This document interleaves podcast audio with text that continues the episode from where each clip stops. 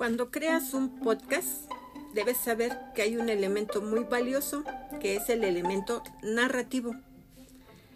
Es la estructura de cómo va a ser el evento que vas a contar. ¿Con qué lo vas a respaldar?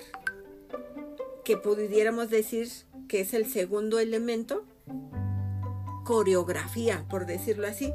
Nada más que aquí no es el arte de crear baile, aquí va a ser el arte de crear un ambiente que la gente debe construir en su mente con tus palabras, con tu elemento narrativo. Entonces, el elemento narrativo es muy valioso. ¿Y cómo lo vas a respaldar? ¿Cómo se construye ese elemento narrativo? Investigando sobre el tema que tú desees narrar, platicar a tu público, que te oigan, que se emocionen contigo, será con aquello que tú alimentaste la narración. Si tienes que buscar elementos en un libro, en una revista, en internet, en historias de experiencias vividas por algunas personas o cuando entrevistas a otra persona, estructuras de todos esos elementos o de los que tú hayas elegido, haces una estructura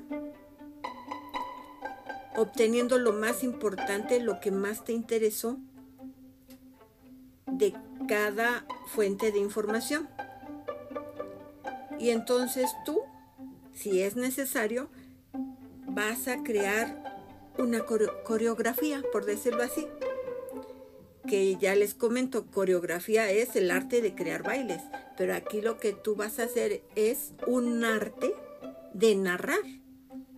Sí, es un baile, pero de palabras, donde la gente va a imaginar todo lo que tú le platicas.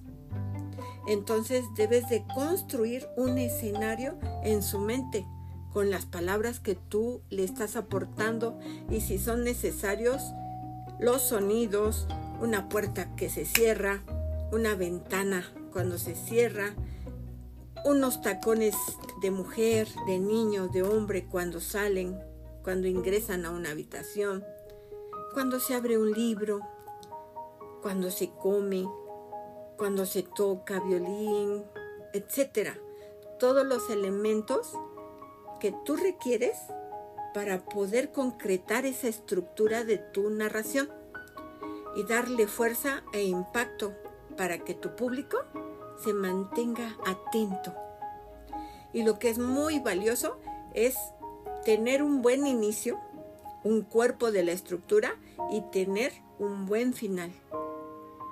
Entonces tú podrás tener una buena historia para poder narrar.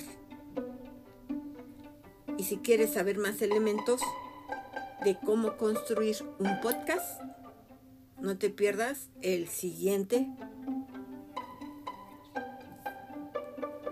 capítulo.